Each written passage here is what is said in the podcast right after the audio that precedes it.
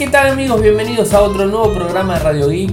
Hoy lunes 19 de abril de 2021. Mi nombre es Ariel, resido en Argentina. Me siguen desde Twitter, en nick es arroba arielmcor, en Instagram arroba arielmcor, en Telegram nuestro canal Radio Geek Podcast, nuestro sitio web infocertec.com.ar. Como todos los días realizamos un resumen de las noticias que han acontecido en materia de tecnología a lo largo de todo el mundo. Y bueno, estamos en vivo desde Telegram para el que está escuchando el podcast descargado. Recuerden que de lunes a jueves, de las 21 en adelante, puede ser 21, 21 30, por lo general es 21 a 30, eh, horario argentino, salimos desde Telegram, Radio y Podcast, en el programa en vivo. Después que termino de grabar, pongo la pausa, el stop y automáticamente me quedo hablando con la gente que esté en línea ahí conectados. Así que bueno, eso para que lo tengan en cuenta. Eh, bueno, vayamos a los títulos del día. A ver, vamos a los títulos. Éxitos en ventas del Xiaomi Mi Mix Fold. Video columna, ¿cuáles son los puntos importantes a tener en cuenta antes de comprar un smartphone? Les voy a hacer un pequeño resumen sobre eso. Ingeniería inversa número 63 Apple y el iPhone 13 con un render filtrado. Samsung está trabajando en una tableta de triple plegado. Samsung desarrolló un teclado inalámbrico con DES. Facebook presenta su gran apuesta por el audio y va a integrar los podcasts. Facebook va a unir los chats de WhatsApp y Messenger. Eh, en el evento de Apple que se va a estar desarrollando muy pronto, eh, el evento del martes, eh, va a debutar un nuevo proyecto. Fitbit Lux, una nueva pulsera de actividad ha sido lanzada. Eh, Google, Gmail, YouTube estuvieron caídos el día viernes, o sea, no sé si a ustedes les pasó. El Mobile World Congress se brinda ante demandas colectivas. Así que bueno, esos serían los temas del día de hoy. La verdad me llamó muchísimo, muchísimo la atención que Xiaomi Mi Mix Fold, su, su, plegable, se haya vendido tanto de forma tan contundente en tan poco tiempo. O sea, en tan solo un minuto se vendió un lote completo de 40.000 unidades. 40.000 unidades. Eh, eh, digamos, este es un valor altísimo de equipos vendidos registrando un ingreso de, en dólares, ¿no? o sea, de 61.300 millones, 61.300 millones de dólares en lo que sería el equipo, 61.3 millones. Eh, las matemáticas son simples, 30.000 y 40.000 unidades de teléfono plegables, o sea, la verdad que es muy fuerte lo que se ha vendido. Recordemos que el Mi Mix Fold tiene tres versiones de memoria, 12 con 256 eh, a 1530 dólares. La opción 12 con 512 a 1680 dólares.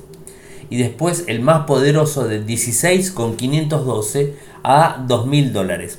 A ver, convengamos que en cuanto a los plegables y comparado con el Galaxy Fold está más económico. Así que bueno, por ese lado vendría la historia.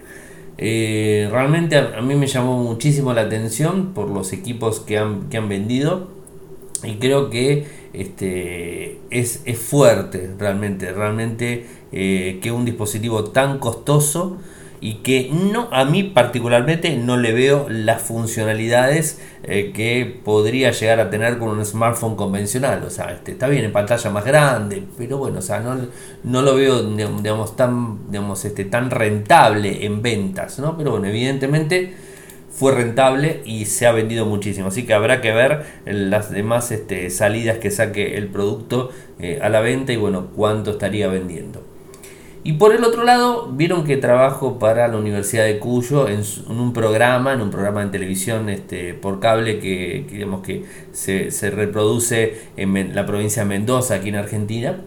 Y que bueno, está disponible por, por internet, obviamente está disponible por internet para verlo.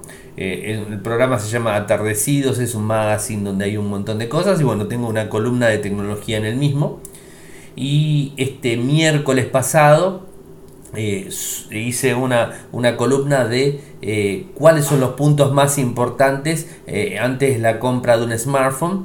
Y bueno, hice en principio la, la clásica catalogación de dispositivos gama baja, gama media, media alta y alta y bueno, tratando de enfocarme en diferentes en los valores de cada uno de ellos, eh, digamos, este, en los puntos fuertes, en los puntos que uno realmente se fija en un teléfono, o sea, el microprocesador, como para tenerlo dividido en las gamas, que eso lo hablo mucho aquí en Radio Geek, después el tema pantalla, el tema de las cámaras, el tema de la memoria, la memoria RAM, la memoria ROM, o sea, la memoria de almacenamiento interno, ¿no? Y ese tipo de cosas, la batería también es otro, otro factor importante. Así que bueno, los invito a que vean el videito, son de 8 minutos más o menos el video y ahí explico eh, con la conductora, obviamente con Claudia, una genia, este, la conductora, eh, eh, hacemos este, este informe, ¿no? Como para que lo tengan ustedes ahí disponible. Todas las semanas trato temas diversos de tecnología. Esta semana no sé qué vamos a tocar, pero bueno, son los miércoles. Y yo el video lo, lo tengo el día jueves y bueno, obviamente lo, lo publico el jueves o el viernes, o sea, lo lo subo a nuestro canal de YouTube en Infocertec, en nuestro canal de YouTube, y ahí este lo, tengo disponible. Después grabamos este, con, con Ferdor eh, el, programa número 63 de Ingeniería Inversa, eh, un podcast obviamente que lo encuentran por Ingeniería Inversa desde eh, lo que sería Spotify, o sea, lo encuentran ahí, sino también está Ingeniería Inversa desde, Telegram, pero bueno, en, en Spotify lo encuentran más fácil, Ingeniería Inversa. Es un podcast de retrotecnología en donde hablamos en este caso de las consolas antiguas, de la consola la Family famosa, Famicom, que era la, originaria, ¿no? digamos, de, digamos de, de la consola que se vendía en Japón, bueno, eso sería un poco, y digamos, la que se empezó a vender en todo el mundo, así como media truchex, o sea, ¿no? O sea, no, digamos, no completa. Y la que llegó a Argentina, obviamente, hablábamos de esa puntualmente. Así que bueno, estuvimos hablando un poco de, esos temas. Eh, hablamos de relojes, hablamos de, bueno, de, muchos temas interesantes que tienen que ver con, el pas, con, el, con el paso del tiempo en la tecnología. El programa va a salir Ingeniería Inversa cada 15 días. Eso sería un poco la historia. Esperemos que Juan se pueda sumar. Eh, en principio estaríamos con, con Fer haciéndolo y bueno, con Juan, este, nuestro amigo eh, Juan Cuntari, que se pueda sumar también al mismo eh, en cualquier programa. Y bueno, está, digamos, este, la idea era que, muchas personas estaban pidiendo que Ingeniería Inversa siga, digamos, su, su, recorrido, que siga, siga este, sumando programas. Y bueno, Fer un poco hizo la, decisión de, poder seguirlo así. Así que bueno, eso sería un poco la historia. iPhone 13 filtrado. Eh, renders, digamos que, tienen que ver con el, con el desarrollo de, este dispositivo, en donde no encuentro gran diferencia al 12, o sea, la verdad esa sería la, realidad, no, no, se encuentra gran diferencia. Falta 5 o 6 meses de, tiempo para poder este, para poder lanzar el dispositivo, o sea que se lance en septiembre más o menos sería la, fecha. Eh, hay rumores ya dando vueltas eh, y el filtrador David Kowalski es el que publicó eh, unos, unas imágenes basadas en CAT de un iPhone rojo 13 y que estaría valiendo el más económico algo así como 700 dólares. Pero realmente no se notan grandes diferencias, lo, pueden ver ustedes, está, está el videito eh, publicado en, en, este, en YouTube, que está publicado en Infocertec, obviamente el video dura, y les digo cuánto dura, 33 segundos, están las imágenes render filtradas que la pueden ver de frente, de atrás, bueno, da varias vueltas para que ustedes lo, lo vean el dispositivo, no, no, hay gran, no hay gran diferencia. Lo que sí me, me pareció interesante tiene que ver con Samsung, y es eh, el, el, trabajo de una nueva tableta de triple plegado. A ver, esto, esto me, parece, me parece bueno en el sentido de tener una tableta grande de más de 10 pulgadas y que se pueda plegar en tres partes. O sea, tres partes digo, la parte plana y que se pueda plegar en dos como un tríptico, o sea, lo que vendría a ser un tríptico, y que bueno, se pueda plegar en dos la parte superior y entonces haces que tu tableta de 10 pulgadas sea más chiquita en tamaño, o sea, puedes ponerle internamente eh, una, digamos, este, una pantalla principal de 7 pulgadas y después los dos trípticos que cierran en 3 y medio y bueno, de alguna manera cuando lo abrís tenés más pulgadas, o sea, estaríamos arriba, estaríamos en las 13 pulgadas, o sea que sería un poco más grande. Habría que sacar la cuenta, dividirlo 10, eh, las 10 pulgadas. Eh, con lo cual, esto es un poco lo que, lo que a mí me parece que, que sería interesante hacerlo y que creo que en, ese mercado, en ese nicho de mercado, creo que está, estaría bueno. O sea, lo veo más potable inclusive que lo, que tiene que ver con los smartphones plegables. O sea, las tabletas plegables me, parece una mejor opción eh, para poder agrandar más de 10 pulgadas, una de 12, 13 pulgadas, una tableta 14, ¿por qué no? Y tener, digamos, un tamaño más grande en la mano para poder consumir contenido y que después las tengamos que transportar y que se pueda doblar, o sea, se pueda doblar con un tríptico y de esa manera poder llevarla en un, en un, este, en un bolso, en una bolsa, en lo que sea, ¿no? Me parece que eso sería interesante. A ver, esa es mi opinión en base a las tabletas, ¿no? O sea, esto, digamos, eh, no quiere decir que va a ser de esa forma, ¿no? O sea, habrá que ver cómo lo hacen. Eh, se afirma que de, alguna manera eh, va a haber un doble plegado de Samsung que llegará este año. Sin embargo, Gizmo China, el filtrador Jorges, eh, contradice esta información y se dice que estaría llegando los primeros tres meses del 2022. y bueno, tendrían una tableta con una pantalla principal de 7,6, pero la tab sería más grande. O sea, que habrá que ver cuando se cierra al medio de qué tamaño serían las dos pantallas plegables más chicas. Eh, bueno, eso es la información que tenemos hasta el momento, no hay mucho más. La imagen que puse es una imagen de ilustración, o sea, no es la imagen eh, oficial realmente, ni nada que se le parezca. Habrá que esperar al 2022, el año próximo. Y por otro lado, Samsung desarrolló un teclado inalámbrico con DES. A ver, es con DES, tiene funcionalidades para DES, pero no es solamente para utilizarlo con los teléfonos y el, digamos, la funcionalidad de DES que tienen los equipos Samsung, sino que está pensado para ser utilizado con una máquina Windows, con una máquina Linux, con una, tableta convencional, con un iPhone, o sea, con lo que sea, porque tiene tecnología Bluetooth. Y según cómo se llama el equipo, que se llama Trio 500, lo que digamos este deja entrever que va a poder tomar hasta tres dispositivos. Es decir vas a poder configurar tu tableta tu teléfono y este tu DES si tenés este en, tu en tu equipo Samsung no o sea podrías tener los tres dispositivos eh, configurados directamente. Eh, fue diseñado para ofrecer compatibilidad completa con DES esto lo dice la gente de WinFuture. Eh, tiene también un modo cableado USB pero funciona obviamente de forma inalámbrica con tres baterías AAA. El teclado no solo tiene el, botón de DeX dedicado, sino que el diseño también sugiere que debe ser compatible con dispositivos Apple y PC Windows, eso es un poco lo que les había dicho. Tiene un botón dedicado para cambiar entre dispositivos conectados. Eh, la fuente sugiere que el Samsung Keyboard Trio 500 saldrá a la venta en Europa por 45 euros, o sea, económico realmente. Eh, y el Samsung Trio 500 debería llegar al, mercado mundial en dos opciones de color blanco y negro, pero la fecha exacta del lanzamiento todavía no se sabe. Así que bueno, eso sería un poco eh, la historia. A ver, ¿qué más? Eh, Facebook.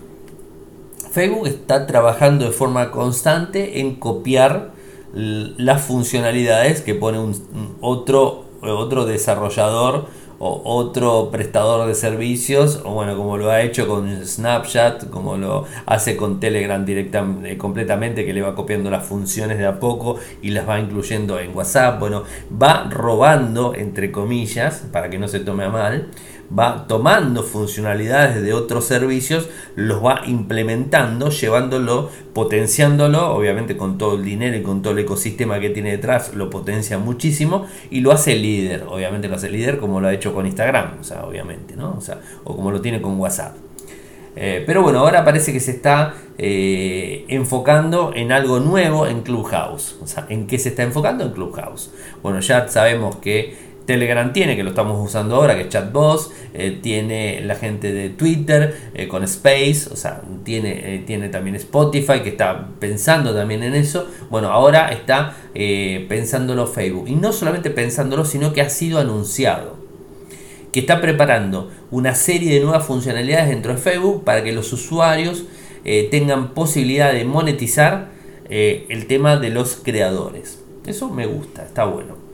Esta, estas funciones llegan en un momento en, en que Clubhouse está en su, en su, pico de popularidad. Lástima que sigue solamente en iOS por ahora. En mayo seguramente va a estar en Android, era un poco lo que le habíamos comentado la semana pasada.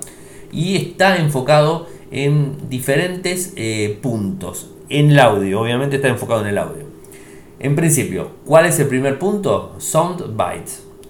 Eh, Facebook lo describe como pequeños cortes o clips de audio en donde los creadores van a poder grabar en unos minutos temas concretos eh, y Facebook se encargará obviamente de mejorar la calidad del audio, añadir, añadir una transcripción en directo o añadir efectos si así lo deseamos. Esa sería la primera opción. Segunda opción, que me gusta obviamente, la opción de podcast. Este estaría eh, descubriendo y buscando la manera ¿no? donde podría alojar y, distribuir podcast directamente desde el perfil de Facebook. Eh, en donde los mismos usuarios de Facebook podrían escuchar directamente los podcasts dentro de la aplicación de Facebook así como comentar, recomendarlo, compartirlo y ese tipo de cosas. Esto me gusta, es interesante. Eh, y no descarto, del vamos les digo, de que si Facebook esto lo implementa, no subamos también a Facebook nuestro podcast, o sea, Radio Geek. O sea, eh, obviamente va a estar puesto porque la idea justamente es llegar a más canales. Ustedes saben que me estoy saliendo del tema, disculpen, eh, hago un inciso chiquitito. Este, ustedes saben que está en Evox, en, está en Anchor, está en Telegram y está en Spreaker. O sea que está en las cuatro plataformas, está disponible.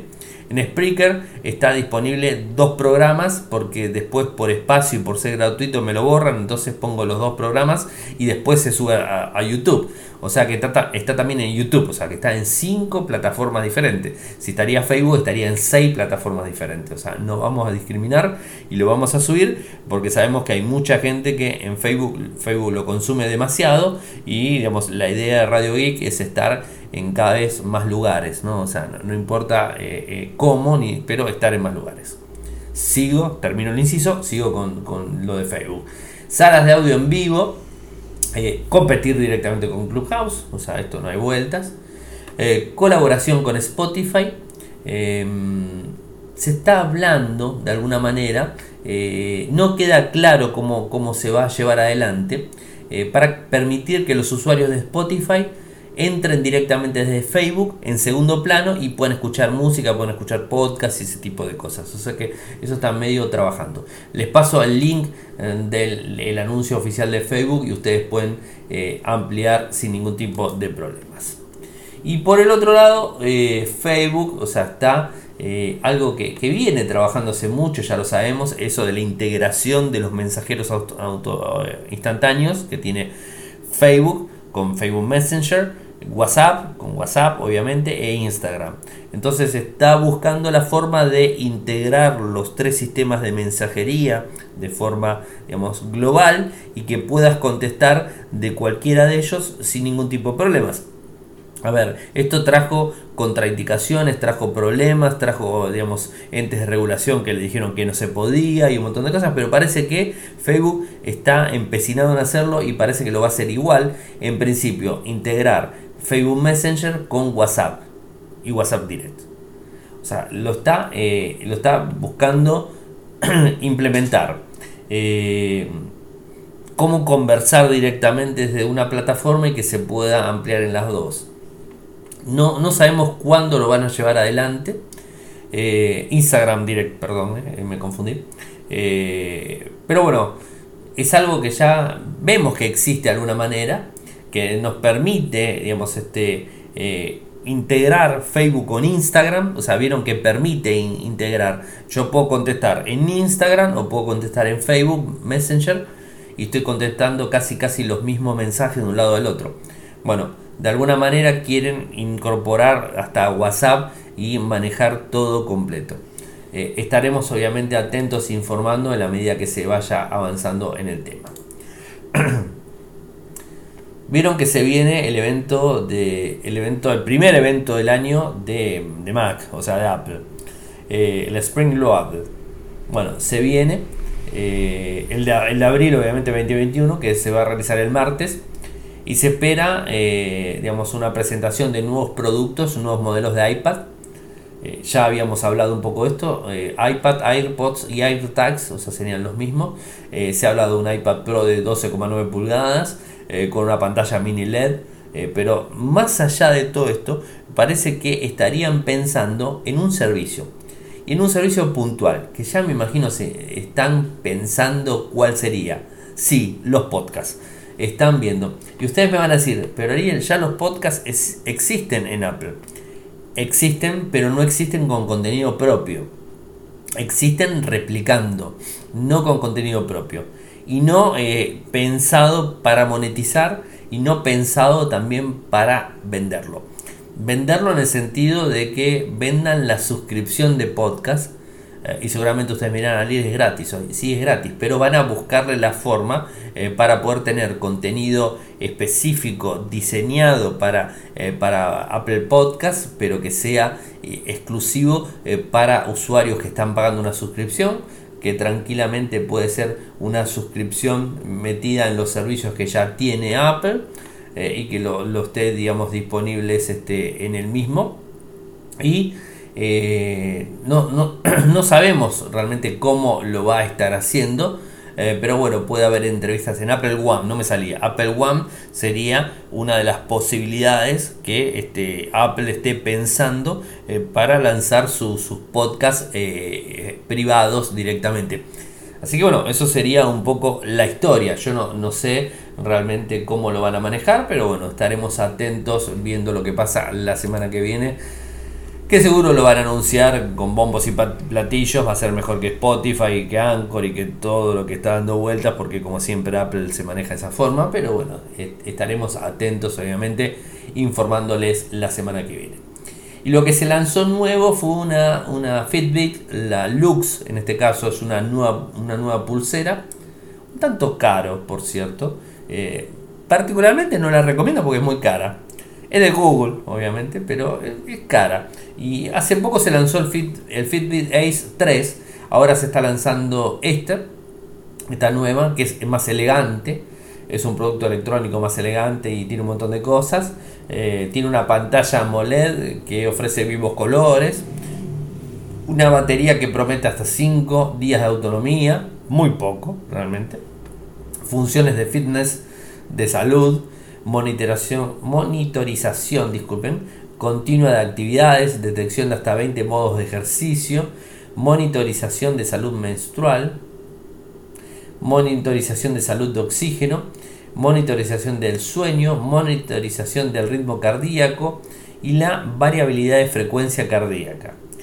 Fitbit dice que es una pulsera sumergible hasta 50 metros, eh, que también puede ser usada en natación, eh, y además nos recuerda que está disponible la suscripción a Fitbit Premium, eh, donde se pueden obtener más funciones en cuanto a salud y métricas que se puedan ir brindando. Funciones básicas, obviamente, mostrar notificaciones, alarmas, eh, apps que pueden llegar a funcionar. merece la pena que la pulsera trae Bluetooth 4.2 como sistema de conectividad con lo cual se puede conectar a cualquier dispositivo, eso la verdad que está muy bueno. El precio, el precio, 150 dólares. 150 dólares, la más económica de la web oficial de Fitbit.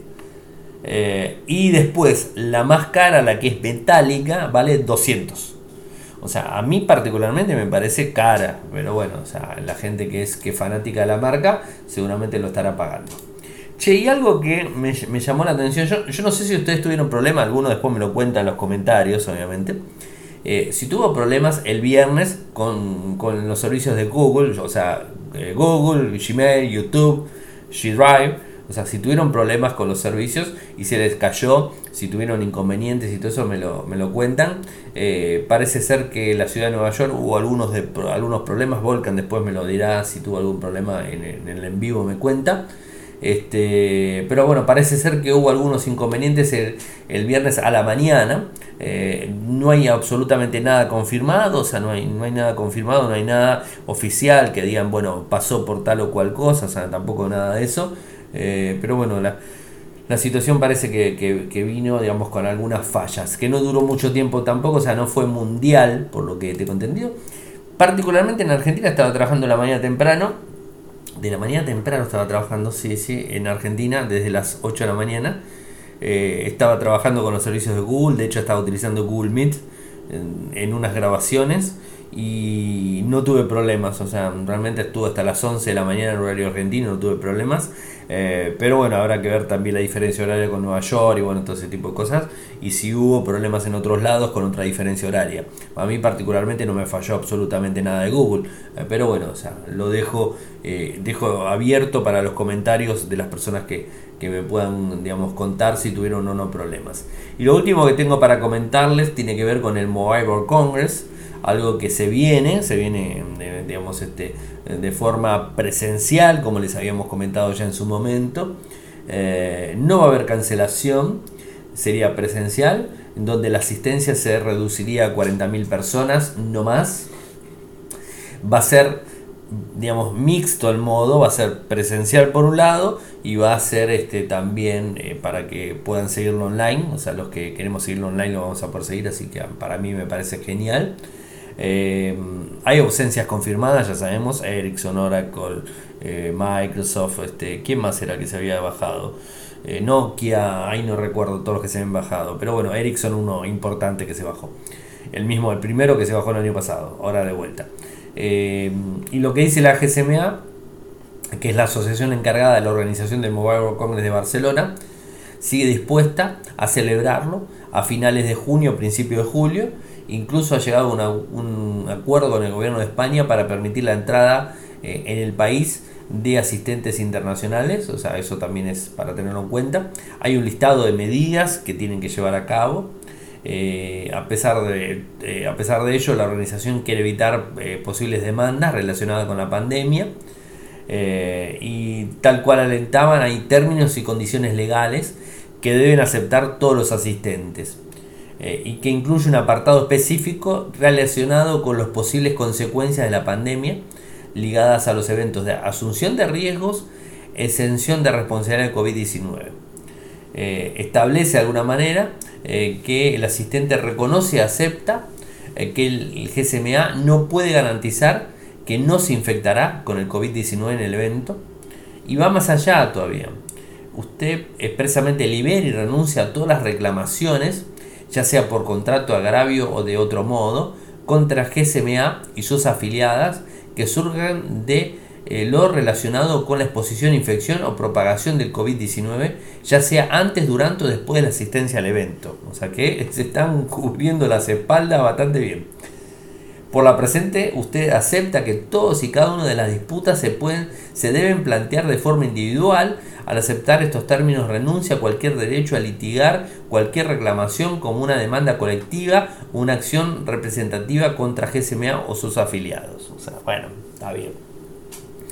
Es una forma, es el, el primer, no sé si decirlo, es el primer evento internacional con 40.000 personas que van a estar ingresando eh, post, eh, este, con, el, COVID encima, o sea, con el COVID encima, porque está encima, o sea, no, no, no es que ha pasado la pandemia, la pandemia sigue. Eh, y bueno, es, el, es, el, primer evento con tanta gente, con lo cual es, es, lógico también que tengan alguna cierta protección, busquen alguna protección este, digamos, legal de por medio, pero bueno, o sea, parece un poco excesivo la, la situación. No sé qué opinan ustedes, después me lo dirán en los comentarios. Bueno, gente, hemos llegado al final del programa del día de hoy. Saben que pueden seguirme desde Twitter. El nick es arroba arielmcor. En Instagram es este, arroba arielmcor. Si quieren apoyarme lo pueden hacer desde Patreon en www.patreon.com radioic www.patreon.com en un dólar en adelante. Se los voy a agradecer muchísimo. Eh, saben que pueden seguir nuestro programa desde Telegram, en Radio y Podcast, que es nuestro canal. Eh, si quieren también las notas en infocertec.com.ar. Muchas gracias por escucharme y será hasta mañana. Chau chau. Toyoko ofrece cursos de programación y servicios de desarrollo de software a medida. Para más información ingresar a toyoko.io. Podés editar tu libro digital en Infocertec. Encontrá más información enviando un correo electrónico a info.infocertec.com.ar. Para auspiciar en Radio Geek Podcast, pueden enviar un correo electrónico a la cuenta info.infocertec.com.ar.